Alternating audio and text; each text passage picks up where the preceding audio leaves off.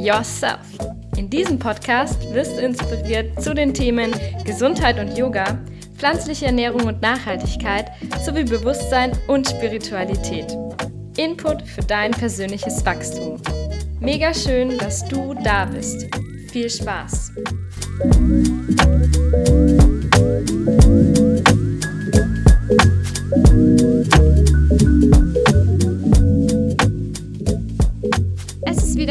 Freitag und das bedeutet, eine neue Folge wartet auf euch. Heute mit der Projektorin Jasmin und sie ist auch eine ganz, ganz tolle Persönlichkeit und was sie so besonders macht, darüber werden wir sprechen, denn sie ist unter anderem Autistin und erzählt da auch ein bisschen was über ihren Alltag. Sie hat aber auch andere ja, Geschichten oder Ereignisse in ihrem Leben wie einen schwerwiegenden Unfall, der sie zu einer chronischen Schmerzpatientin macht. Sie teilt daher viele, viele Lebensweisheiten über Disziplin, Motivation, aber auch Selbstfürsorge. Und ich hoffe, wir können euch mit diesem Interview wieder ganz viel Mut geben, inspirieren und ja, viel Spaß beim Zuhören. Willkommen und schön, dass ihr da seid. Ich habe die liebe Jasmin Drage zu Gast. Ich kenne sie jetzt ungefähr ein Jahr und sie teilt ihre besondere Geschichte mit uns. Sie ist mir nämlich damals schon aufgefallen.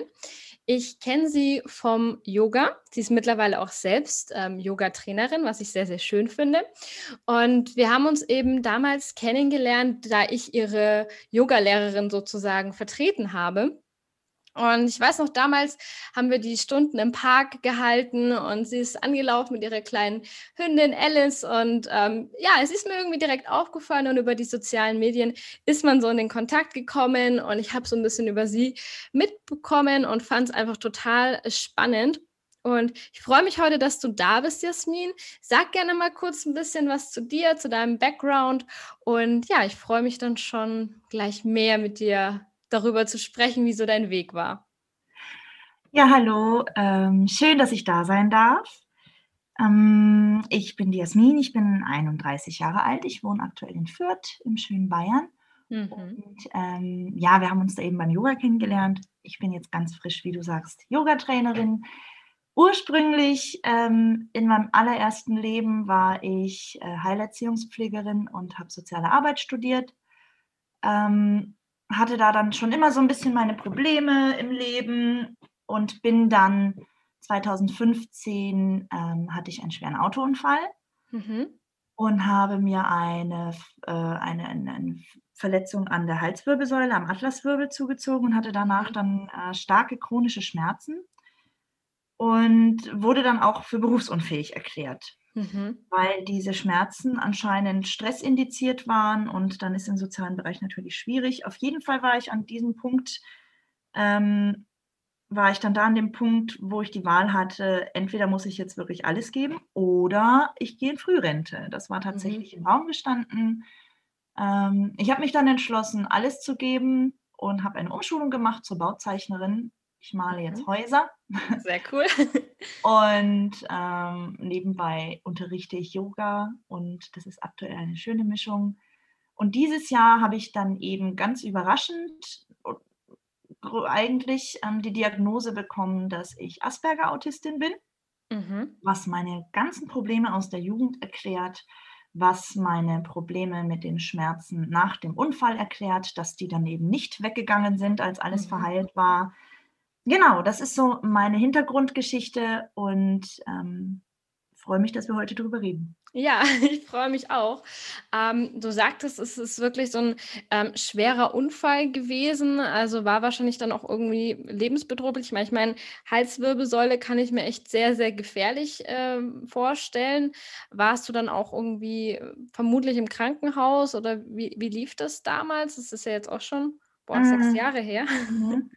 Das lief tatsächlich ziemlich chaotisch. Das war am zweiten Weihnachtsfeiertag, dieser Unfall. Ui. Deswegen war in der äh, Notaufnahme war alles von der Mittelohrentzündung über den angehauenen Zeh. Und ähm, ich wurde mit einem Stiffneck ins Krankenhaus gefahren. Ich konnte mich nicht bewegen. Ich hatte mhm. kein Gespür in den Füßen. Ähm, aber ich wurde dann tatsächlich am selben Tag entlassen, als es mhm. hieß, sieht gut aus, Schleudertrauma. Okay, Sie werden jetzt ein paar Mal kotzen, gehen Sie nach Hause. Wow. Ja, Und ähm, ich habe nach sechs Wochen noch nicht aufgehört, mich zu übergeben. Oho. Und äh, dann wurde erst bei einem anderen Arzt ähm, diese, diese, ja, es war keine Fraktur, es war ein Haarriss, es war mhm. ein Verschieben des Atlaswirbels, der hat sich gedreht, mhm. ähm, der war falsch gesessen, dadurch hat er Blutbahnen und das Rückenmark äh, gequetscht. Ja. Und äh, ich hatte dann eine Rückenmarks, ähm, also das ist angeschwollen. Mhm. Und das war dann gar nicht gut natürlich, aber mhm. ich habe dann eben, ich habe Cortisontherapie bekommen, lauter solche Sachen, aber es lief alles erst lang nach dem Unfall. Also da ist okay. viel kaputt gegangen und es hat drei Jahre gedauert, bis tatsächlich die organischen Sachen hier alle verheilt waren. Wow da auf jeden Fall schon mal einen größten, größten Respekt. Es gibt da wirklich viele, die, ähm, ich sag mal, nach so einem Unfall komplett in ein Loch fallen und eben nicht den Mut haben, so wie du es am Anfang schon gesagt hast, nochmal alles zu geben und zu sagen, ja, dann krempel ich mein Leben komplett um. Das finde ich ähm, richtig, richtig toll von dir. Und du hast auch gesagt, es hat sich eine chronische Schmerzstörung sozusagen entwickelt. Wie gehst du da jetzt mit dir um oder wie äußert sich das im Alltag? Das ist so einfach dahergesagt, aber ich denke, man kann kann sich als Außenstehender schwer vorstellen, wenn man wirklich jeden Tag oder ja im Alltag mit chronischen Schmerzen leben muss. Mhm, also es gab ja sozusagen jetzt zwei Phasen. Ich habe ähm, die Phase jetzt nach dem Unfall, bis jetzt eben alles verheilt war, körperlich, bis der Atlaswirbel da geblieben ist, wo er hingehört. Ähm, da hatte ich tatsächlich drei bis fünf Schmerztage die Woche. Das heißt, drei bis fünf Tage lag ich mit Migräne im Bett mhm. und konnte nichts tun. Ich konnte nicht essen, ich konnte nicht trinken, ich wow. konnte kein Licht sehen. Mhm. Ähm, das war das allererste Jahr, war wirklich schlimm. Und da bin ich auch in Depressionen verfallen. Also ich bin dann auch in eine psychosomatische Klinik, um das zu verarbeiten. Ähm, das habe ich auch gebraucht. Aber dann habe ich eben entdeckt, hey, du musst was machen, das geht so nicht weiter. Es ja. muss irgendeinen Weg geben. Ähm, du musst aktiv hier was tun. Die Physiotherapie hat mir viele Tipps gegeben. Dann habe ich mhm. das Yoga für mich entdeckt. Cool. Und ähm, habe dann mit ganz sanften Yoga-Übungen angefangen. Ich bin mhm. spazieren gegangen und habe so mein Leistungslevel ganz langsam wieder gesteigert. Ja. Und so dass das dann nach drei Jahren dank Yoga, dank Physiotherapie alles wieder so ist, wie es gehört. Sehr schön. Aber dann hatten die Schmerzen ja trotzdem nicht aufgehört. Hm. Ding, ding. ja. Das ist okay. der nächste Schritt. Genau. Und jetzt hast du gesagt, du hast quasi immer noch im Alltag ja äh, Schmerzen. Wie ist es jetzt von drei bis fünf Tagen? Wie sieht jetzt so dein Alltag aus nach den weiteren drei Jahren, sage ich mal, wo du auch viel gemacht hast? Hm, aktuell ist mein Alltag so, dass ich jetzt inzwischen weiß, was die Schmerzen auslöst, weil es mhm. ist ähm, meine Autismus-Spektrum-Störung, die ich seit ich ein Kind bin, habe.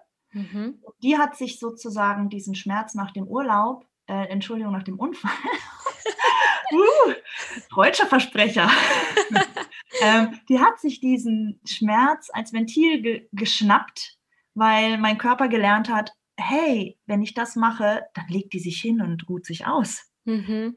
Und ähm, inzwischen weiß ich, dass ich bei einer Überreizung, wie sie durch den Autismus, was ja eine Reizverarbeitungsstörung ist, mhm. ähm, wenn das passiert, kann ich, ähm, wenn ich selber dafür sorge, dass ich, wenn ich gut für mich sorge, kann ich diese Schmerzen verarbeiten oder ja. kann sie vorbeugen. Und dadurch habe ich es inzwischen geschafft, ähm, auf ungefähr zwei starke Schmerztage im Monat runterzuschrauben. Also zwei wow. Tage liege ich immer noch flach. Ich habe im Alltag inzwischen, ich habe immer einen Grundschmerz von 1 bis 2 auf mhm. der Schmerzskala von 1 bis 10. Ähm, aber ich kann inzwischen, merke ich, hey, jetzt geht der, die Schmerzskala hoch, da mhm. ist anscheinend irgendwas. Mhm. Ähm, was kannst du tun, damit es dir jetzt besser geht? Ja, Sehr, sehr gut.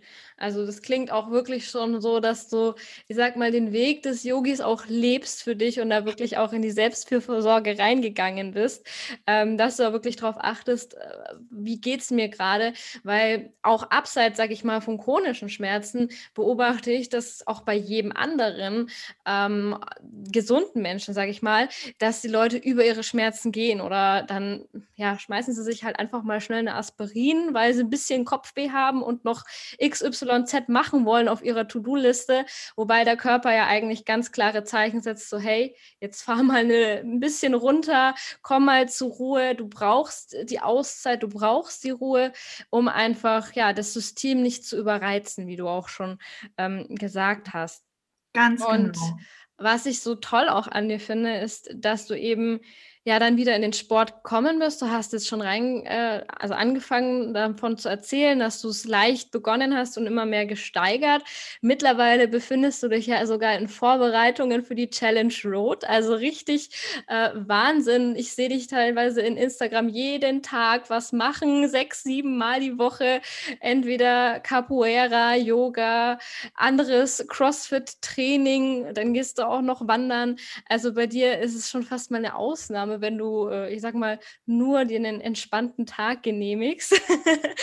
und ähm, ja, wie würdest du sagen, dass du das, äh, wie, wieso da der Weg dazu kam, dass du jetzt so sportaffin geworden bist, sage ich mal? Hm. Dieser Weg, ich sage immer, auch wenn es vielleicht für andere Unfallopfer hm, blasphemisch klingt, aber dieser Unfall war für mich das Beste, was mir passieren konnte. Mhm. Weil ich war genau das, was du beschrieben hast, immer über meine Grenzen drüber, immer 200 Prozent, immer über ja. meine Schmerzgrenze. Das habe ich vorher, auch ohne die Schmerzen zu haben, schon gelebt. Mhm. Und durch diesen Unfall wurde ich zwangsentschleunigt. Ja. Ähm, etwas, was jetzt viele durch Corona wahrgenommen haben. Richtig. Durch diese äh, Lockdown-Situation. Das hatte ich durch diesen Unfall. Das war plötzlich, zack, es geht jetzt gar nichts mehr. Du musst jetzt runterfahren, du musst mit dir alleine sein. Mhm. Und äh, ich habe so viel gelernt, was ich ähm, teilweise meiner 70-jährigen Mutter jetzt mitgebe. Ja.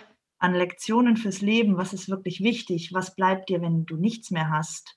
Ähm, und ich bin erfüllt von ganz viel Dankbarkeit, dass ich wieder richtig laufen kann. Ich bin ganz erfüllt von Dankbarkeit, dass ich die Freiheit habe, ähm, wie du sagst, siebenmal die Woche coole Sachen zu machen, dass mein Körper mich noch an Orte trägt, die so wunderschön sind. Ja. Ähm, und das zelebriere ich. Ich glaube, das ist es, was mich so motiviert. Ähm, ich sehe das, ich habe einen Trainingsplan, wie du jetzt sagst, für die Challenge Rot. Da muss ich jetzt einfach powern. Da mhm. habe ich gewisse Ziele, die erreicht werden müssen. Aber generell ähm, bin ich einfach, ich mache das, weil ich es weil so feiere, dass mhm. ich diesen tollen Körper habe, der diese schlimme Erfahrungen gemacht hat und der trotzdem noch so tolle Sachen für mich macht. Ja, oh, Wahnsinn, da kriege ich Gänsehaut, wenn du das so sagst. So schön. Also wirklich, weil es einfach so tief geht und ich denke, diese Dankbarkeit sollte jeder ein bisschen mehr entwickeln, weil wir sind oft in so einer Gesellschaft, wo sich jeder für seinen Körper mehr verurteilt, als dass er schätzt, was er mit seinem Körper alles machen kann. Weil erst wenn wir dann mal nicht mehr laufen können, weil wir den Fuß auch nur umgeknickst haben, dann merken wir erst wieder, hey, es ist so schön, wenn ich jeden Tag laufen kann und äh, mein Körper braucht das, anstatt jeden Tag von acht, acht bis zehn Stunden vorm PC zu sitzen. Ähm, wir sind ja nicht dafür gemacht und ähm, das sage ich auch immer. Ich, ich, ich ja. treibe nicht Sport, sondern ich lebe artgerecht. Ja, da hast du vollkommen recht, weil der Körper braucht wirklich viel, viel mehr. Ich meine, es geht jetzt hier nicht darum, äh, es zu übertreiben und dann wieder Muskeln und Gelenke äh, bis ans Limit zu bringen, aber einfach zu sagen, hey, mein Körper kann so viel. Und gerade wenn man vielleicht auch am Anfang steht und total unsportlich ist, dann traut man sich das nicht zu. Aber wenn man dann wirklich mal dran bleibt und was findet, was einem Spaß macht, ja, dann äh, merkt man die Fortschritte und dann sieht man auch, hey, der Spaß kommt von alleine, weil ich plötzlich Dinge kann, die vor, vor einem halben Jahr noch nicht vorstellbar. Genau. Ja. Mega, mega schön. Was ich ja auch so ähm, ja, spannend an dir finde, ist, seitdem du diese Diagnose hast mit dem Autismus, sprichst du auch darüber und äh, klärst darüber auf. Und da würde ich auch total gerne noch mal ein bisschen tiefer eintauchen. Kannst du mal so einen groben Überblick geben, hm, was es eigentlich ist? Du hast es schon kurz angeschnitten, ähm, und wie würdest du sagen, was gibt es da vor allem für Unterschiede? Ich habe erst vorhin gesehen, du hast wieder einen Beitrag geteilt, wenn du einen Autisten kennst, kennst du eben nur einen Autisten. Ähm, und das kann eben so weitläufig sein. Magst du uns da einfach mal mitleben und ja, mal ein bisschen was dazu erzählen? Mhm. Ich versuche es so gut zu erzählen, wie ich kann. Ähm, ich bin ja gerade auch noch auf, dem, äh, auf einer Erforschungsreise. Ähm, generell ist Autismus definiert als eine, ähm, hier, ich habe es mir aufgeschrieben, komplexe und viel, vielgestaltige neurologische Entwicklungsstörung. Mhm. Ähm, also es ist ein Spektrum, ähm, das heißt, du musst nicht alle Kriterien erfüllen, um, auf dem, um Autist zu sein, sondern es sind viele, viele Kriterien und wenn du eine bestimmte Anzahl davon erfüllst, dann giltst du als Autist, weil dann hast mhm. du ähm, genug Merkmale, um eine Benachteiligung dadurch zu er, er, erleben. Es ja. gibt viele Autismusmerkmale, über die spreche ich und mir schreiben Menschen ohne diese neurologische Erkrankung, hey, das kenne ich aber auch. Mhm. Das ist auch ganz normal. Wir sind neurologisch ja alle unterschiedlich. Total. Ähm, viele Leute sortieren gerne, weil ihnen das Sicherheit gibt. Viele Leute sind sehr lichtempfindlich. Viele Leute ähm, ähm, tendieren dazu, keine, keine kratzige Kleidung zu mögen, weil ihnen mhm. das körperliche Schmerzen bereitet. Ähm, mhm. Wenn du aber sehr viele von diesen, ähm, ja, es sind Wahrnehmungsstörungen, es sind ähm, Informations- und Reizverarbeitungsstörungen, mhm. wenn du die gesammelt hast, dass du eben, so wie ich, ähm, in, in vielen Bereichen tatsächliche Probleme im Alltag hast, dann bist, liegst du auf dem Autismus-Spektrum, sagt man jetzt. Und mhm. es gibt den frühkindlichen Autismus, ähm, es gibt den Asperger-Autismus, unter den falle ich. Das heißt, ähm, ein Asperger-Autist hat meistens keine oder nur sehr geringe kognitive und sprachliche Einschränkungen. Mhm. Ähm, also ich kann so gut wie immer sprechen.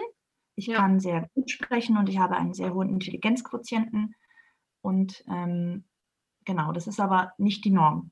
Mhm. Der Großteil der Autisten, ähm, ich glaube, es war eine Zahl, sechs bis sieben von tausend Menschen liegen auf dem Autismus-Spektrum und nur ein bis drei sind, liegen auf, sind Asperger-Autisten, ein bis mhm. drei von tausend Menschen. Wow. Und genau, das ähm, bringt Vorteile. Mhm. Ich, lerne ich auch gerade, meine, mhm. meine ähm, Eigenarten zu lieben, aber es bringt auch viele Nachteile, ja. Ja, natürlich. Hm, was hilft dir denn dann dabei, damit im Alltag auch hier wieder besser umzugehen? Du sagtest auch gerade, du lernst es äh, zu lieben. Wie, wie gehst du damit um, weil du jetzt zum Beispiel genauer weißt, hey, da habe ich mein, mein Problem, meine, mein Merkmal, meine Macke, wie man es auch immer betiteln möchte. Ähm, genau. Und wie du dann quasi das im Alltag für dich löst. Ich bin gerade noch auf der Suche nach einem Umgang im Alltag damit, ähm, weil eben viele meiner Probleme daher rühren, dass ich schon seit ich ein kleines Kind bin, das ist ein Problem, was viele weibliche Autisten haben, mhm. dass wir seit unserer Kindheit lernen zu maskieren. Das heißt, wir versuchen unsere autistischen Eigenschaften ähm, zu verbergen, um möglichst normal zu wirken, weil wir merken, mhm. dass wir dann ernst genommen werden, dass unsere Bedürfnisse dann wahrgenommen werden, dass wir nicht ausgeschlossen werden aus dem sozialen Verbund. Und das ist für ja. weiblich sozialisierte Menschen ähm, laut aktuellen Studien wichtiger als für männlich sozialisierte Menschen. Mhm. Und ähm, das ist mein größtes Problem gerade, an dem ich aktiv arbeite, mhm. ähm, dass ich erkenne, was ist diese Maske, die ich mir auf äh, habe, was die ich gelernt habe und was, welche Anteile gehören mir, was mhm. ist meine Persönlichkeit. Und ähm, das ist eine ganz spannende Reise, ähm, wo ich sehr sanft zu mir selber sein muss. Ähm, das ist auch viel Arbeit mit dem inneren Kind. Mhm. Und ähm, deswegen, ich bin da sehr offen mit mir und ich versuche sehr offen mit Menschen zu sein, weil mir dieser Austausch, der durch Social Media, durch die, den offenen Umgang damit, ähm, dieser Austausch, der entsteht, der ist für mich sehr wertvoll. Ja. Auch mit anderen Betroffenen. Das ja. ist tatsächlich ein großer Punkt. Das glaube ich. Sich vernetzen, sich austauschen. Ich kann es jedem nur empfehlen, der auch die Vermutung hat, äh, so eine Diagnose zu haben, ähm, in den Austausch zu gehen, mit Menschen zu reden und ähm, dann für sich auf die Forschungsreise zu gehen. Mhm. Zu gucken, was sind denn meine, wo, wo sind meine Reizüberflutungen? Jeder mhm. ist anders empfindlich. Bei mir ist es mhm. ganz viel Optik. Mhm. Ähm, das ist ein schönes Beispiel. Ich habe einerseits das Problem, dass ich extrem lichtempfindlich bin. Also ich ja. muss den ganzen Tag Sonnenbrille tragen. Ich ähm, muss auch in geschlossenen Räumen darauf achten, welches Licht dort ist. Ähm, ich muss schauen, ob es flackert oder nicht okay. und so weiter, weil es löst bei mir Schmerzanfälle aus und Überreizungen. Aber gleichzeitig, dadurch, dass in meine neurologische Beschaffenheit sehr aufs Optische fixiert ist, mhm. lese ich sehr schnell und kann überdurchschnittlich schnell recherchieren zum Beispiel mhm. ähm, und habe da eine, ja, eine Art Inselbegabung. Spannend. Und das hat Vor- und Nachteile. Ja. Es ist einfach nur eine neurologische Abweichung. Verrückt.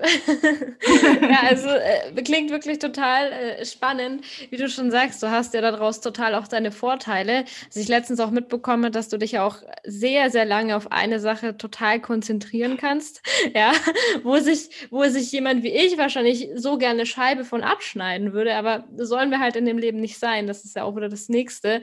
Ähm, wo ich mir sage, ich habe, mir wurde als Kind äh, ja fast Legasthenie diagnostiziert, obwohl ich mittlerweile nie Probleme hatte, lesen und schreiben. Ich habe einfach nur keinen Bezug gehabt und man musste es mir hm, beibringen und mittlerweile lese ich jeden Tag und ich liebe lesen. Aber was ich auch merke, ich kann, äh, wenn ich etwas lese, nehme ich es zwar auf, aber du kannst mich danach fragen und ich weiß teilweise nicht mehr wirklich, was ich gelesen habe. Also das ist, da ist die Wahrnehmung bei mir zum Beispiel auch ganz anders, wenn ich etwas sehe, ich bin eher so dieser ähm, praktische Typ, dann habe ich das total drin. Ich weiß sofort, ne, du musst es mir einmal erklären und ich weiß, um was es geht. Wenn du mir dann ein ne, Blatt hinlegst, wo steht das, das, das, ich müsste es mir zehnmal durchlesen, damit ich verstehe, dass es mhm. wirklich verinnerlicht ist. Und ich denke, da ist ja auch jeder unterschiedlich und ich hoffe auch ja. generell, ähm, abseits jetzt von deinem Spezialthema, sage ich jetzt mal, dass unser Schulsystem sich auch dahingehend ein bisschen ändert, weil wir alle so unterschiedlich lernen, weil wir alle so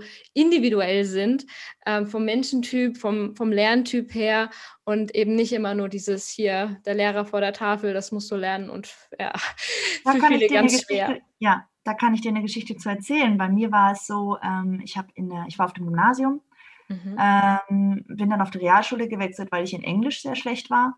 Mhm. Ähm, auf, dem, auf der Realschule hatte ich dann aber in Englisch nur Einser.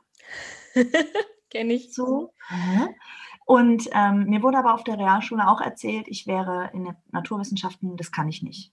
Das mhm. war aber auch so ein Ding, der Lehrer hat halt nur die Jungs aufgerufen. Ja, ja, kenne ich auch. Und, so, ne? und in Physik, da, also generell, man durfte nicht wirklich mitmachen, so war mein mhm. Gefühl. Und mir wurde halt gesagt, nö, das kannst du nicht. Also habe ich mir auch nicht Mühe gegeben. Ähm, dann habe hab ich soziale Arbeit studiert, weil ich dachte, naja, das, wenn du ja angeblich nichts kannst, dann machst ja, halt, dann, was du kannst. Du kannst reden. Ja. Und du bist, ne, das machst du gut, das machst du mal. Ja. Ähm, nichts gegen soziale Arbeitsstudenten. Ich weiß inzwischen, dass es ganz anders ist. Auf jeden Fall ähm, war ich dann in diesem Assessment für meine Umschulung wo herausgefunden werden sollte, wo denn meine Talente liegen und meine Interessen. Und dann kam raus, dass ich eine Hochbegabung im räumlichen Sehen und im Naturwissenschaftlichen habe. Und ab diesem mhm. Tag hatte ich in Mathe nur noch Einser. Sehr schön. Und, ähm, ja, und äh, habe meiner gesamten Klasse den Schulstoff erklärt. Ähm, einfach weil ich eine Hochbegabung in diesem Bereich habe. Mhm. Und ich habe mir nur durch dieses Schulsystem, durch Aussagen von Menschen, die heute nichts mehr mit meinem Leben zu tun haben, die keinen mhm. Wert haben, habe ich mir Chancen nehmen lassen. Und das fände ich ganz wichtig, dass wir da wirklich ähm, sowohl die Gender Role Models mhm. mal einfach mal streichen, weil nur ja. weil man ein Mädchen ist, heißt es das nicht, dass man schlecht in Physik ist. Ach, ganz und gar nicht. Und dass wir den Kindern, Jugendlichen wirklich eine Chance geben, zum Beispiel mit solchen Assessments, mhm. Wirklich mal zu gucken, was kannst du denn außerhalb von Schulaufgaben, Stress, von ja. äh, wir schreiben eine Ex, wir schreiben eine Prüfung, was kannst mhm. du denn wirklich, wenn du mal in entspannter Umgebung dich mit Themen beschäftigen darfst? Genau. Genau, bin ich absolut, äh, absolut bei dir. Da ist, denke ich, noch viel ähm, Bearbeitungsbedarf. Ähm, was ich ja so schön finde, du hast ja auch einen unglaublichen Willen und eine unglaubliche Disziplin aufgebaut. Ähm, wenn du jetzt sagst, du stößt auf jemanden, vielleicht auch im sportlichen Bereich, der sagt, boah, also so viel Disziplin wie die Jasmin, das, ich wüsste gar nicht, woher ich das nehmen soll. Oder wie bleibst du da motiviert oder wie, ähm, ja, wie würdest du den anderen vielleicht noch einen Tipp an die Hand geben, wie sie sich selber dazu motivieren, das Bessere aus ihrem Leben zu machen? Da habe ich zwei Punkte dazu. Erstens, ich habe für mich gelernt, dass es einen Unterschied gibt zwischen Motivation und Disziplin. Und mhm. der ist ganz wichtig. Motivation ist das, was, das ist dieser Funke, den du für mhm. ein Thema hast. Zum Beispiel bei mir ist es aktuell der Zieleinlauf, Einlauf Challenge Rot. Mhm. Ja, ähm, die Idee, da mitzumachen. Und diese Motivation bringt mich dazu anzufangen. Ja. Je nachdem, wie toll ich dieses Thema finde, wie sehr ich mich begeistern kann, mit wie vielen Leuten ich Kontakt habe, die meine Begeisterung da schüren und so weiter. Social mhm. Media hilft. Austausch mit anderen hilft, Vereine helfen. Ja. Ähm, das kann ich jedem nur raten. Tauscht euch aus. Das füttert die Motivation. Ähm, und diese Motivation trägt dich durch dieses Thema, trägt dich durch deinen Trainingsplan, den du vielleicht dir machst, den du äh, mit jemandem erarbeitest, den du für dich selber machst. Und irgendwann kommt der Punkt, da ist die Motivation dann mal leer. Mhm. Da hast du keine, da hast ja. du keinen Bock, da willst du nicht. Und genau das ist der Punkt, wo sich Spreu vom Weizen trennt. Genau. Ähm, und da muss man dann auch einfach mal machen. Und das ist unschön und ich hasse dann alles. Ja. das teile ich auch auf Social Media. Richtig. ähm, weil das gehört dazu. Und Vollkommen das ist richtig. ganz normal. Kein ja. Athlet dieser Welt, keiner, steht jeden Tag auf und sagt sich, oh ja, heute, heute mache ich meinen Sport auf einem Level, so ein Leistungssportler, der ist nicht gesund durch seinen Sport. Nee. Alle, die jetzt bei Olympia starten die nächsten Tage, das sind alles Menschen, die über ihr, ihre Komfortzone hinaus trainieren. Die Richtig. teilweise über ihre Gesundheit hinaus trainieren. Richtig. Und sich mit diesen Leuten zu vergleichen und dann zu denken, die stehen jeden Früh auf. So ein Schwimmer steht nicht vor seiner Gegenstromanlage in seinem Haus und sagt, oh ja, habe jetzt richtig Lust, da schwimme ich jetzt, springe ich jetzt rein vor meinem Frühstück. Nein, machen die nicht sondern Eben. die springen da vorm Frühstück rein, damit sie es hinter sich haben. Richtig. und da einfach ein realistisches Bild dazu aufzubauen, dass Motivation und Disziplin zwei unterschiedliche Dinge sind. Genau. Und dass man da manchmal einfach durch muss. Und dann genau. kommt die Motivation auch wieder. Die kommt in Wellen. Das ist auch richtig. Wir sind alles ja. zyklische Wesen. Wir haben nicht jeden Tag, äh, gerade auch für Frauen, äh, ne, wir haben nicht jeden Tag die gleiche Energie. Und da auch einfach mal äh, für sich, in sich wirklich reinzuhören, ist es jetzt die Disziplin, die ich brauche? Oder ähm, ist es vielleicht auch gerade wirklich, weil mein Körper zu erschöpft ist? Ja? Also genau. da wirklich zu sagen, ähm, wege ich jetzt ab, zwinge ich mich da durch und habe am Ende, dass es mir schlechter geht als davor. Das wäre natürlich ungünstig. Oder sage ich, hey, komm. Und oftmals dann, wenn ich mich danach besser fühle, dann weiß man, yes, mhm. ich habe meinem Ziel wieder etwas, ne, etwas wieder für mein Ziel getan. Genau, ganz wichtiger Punkt, was du sagst, weil genau mhm. das ist die Gratwanderung, die man mit chronischen Schmerzen oder wenn man mit einer Erkrankung mit mhm. Sport startet. Ja. Egal was es ist. Ich kenne Leute, die haben Fibromyalgie, ich kenne Leute, die haben mhm. Endometriose, ich kenne Leute, die haben Multiple Sklerose. Ja. Ähm, machen alle Sport. Aber für die ist genau das, was du gerade beschrieben hast, dieses, was ist jetzt Selbstfürsorge, wenn ich mhm. heute Pause mache, obwohl ich müsste oder wollte? Und was ist fehlende Disziplin? Genau. Und da muss man für jeder für sich ganz individuell forschen und muss einen Weg finden und muss sich versuchen, nicht zu rechtfertigen vor anderen. Man wird diesen Grad nicht immer finden. Mhm. Manchmal macht man Pause, obwohl man gekonnt hätte. Manchmal geht man drüber, obwohl man eine Pause gebraucht hätte. Aber das ist auch eine Reise und ja, da muss man finden. Prozess absolut da wirklich. Man kann ähm, nur gewinnen, weil man was lernt. Genau, richtig. Man kann sich nur damit weiterentwickeln. Sehr, sehr schön. Ähm, hättest du abschließend noch vielleicht irgendwelche Worte, irgendwas, was du gerne mit den Zuhörern teilen möchtest? Weil ich fand das Gespräch jetzt schon wieder so schön. Wir haben über so viele tolle Themen gesprochen und so viele wichtige Themen angesprochen. Aber vielleicht gibt es noch etwas, was dir auf dem Herzen liegt, was du gerne mit allen teilen möchtest. Mhm. Ich habe tatsächlich zu dem Thema gerade noch etwas, was einen schönen Abschluss bringen würde. Das wäre mein zweiter Punkt zum Thema, was motiviert dich, ähm, trotz diesen Einschränkungen dran zu bleiben, ähm, mir eben meine Ziele zu visualisieren. Mhm. Und meine größte Motivation in meinem Leben war es, ich habe früher mir immer einen Körper visualisiert, ja. wie ich aussehen möchte. Ja. Und das ist ein sehr kryptisches Ziel. Mhm. Und es ist nicht realistisch meistens. Es ist meistens nicht äh, messbar. Hm. Und es hat mich nicht glücklich gemacht. Und erst als ich angefangen habe, mir Ziele zu setzen, was möchte ich können, was möchte ich lernen, welches Ereignis möchte ich ma machen können, zum Beispiel ja. diesen 5-Kilometer-Lauf, da habe ich mhm. mir den Zieleinlauf vorgestellt oder jetzt die Challenge Rot, stelle ich mir den Zieleinlauf vor.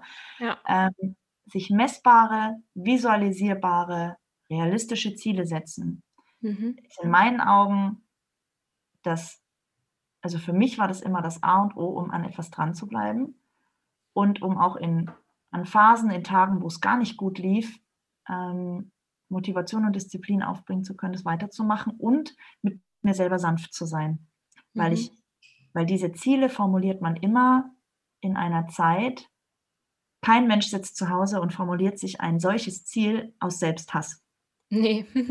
Sondern das ist immer ein, ein Selbst, ein, irgendwie ein, ein, das Bedürfnis in seinem Leben etwas zu optimieren. Und das ist eigentlich immer, immer selbstliebend. Ja. Wenn man sich also das vor Augen hält, dann kann man eigentlich für sich selber nur, nur gewinnen. Ja, Richtig, richtig schön gesagt. da kann man wirklich nur für sich gewinnen.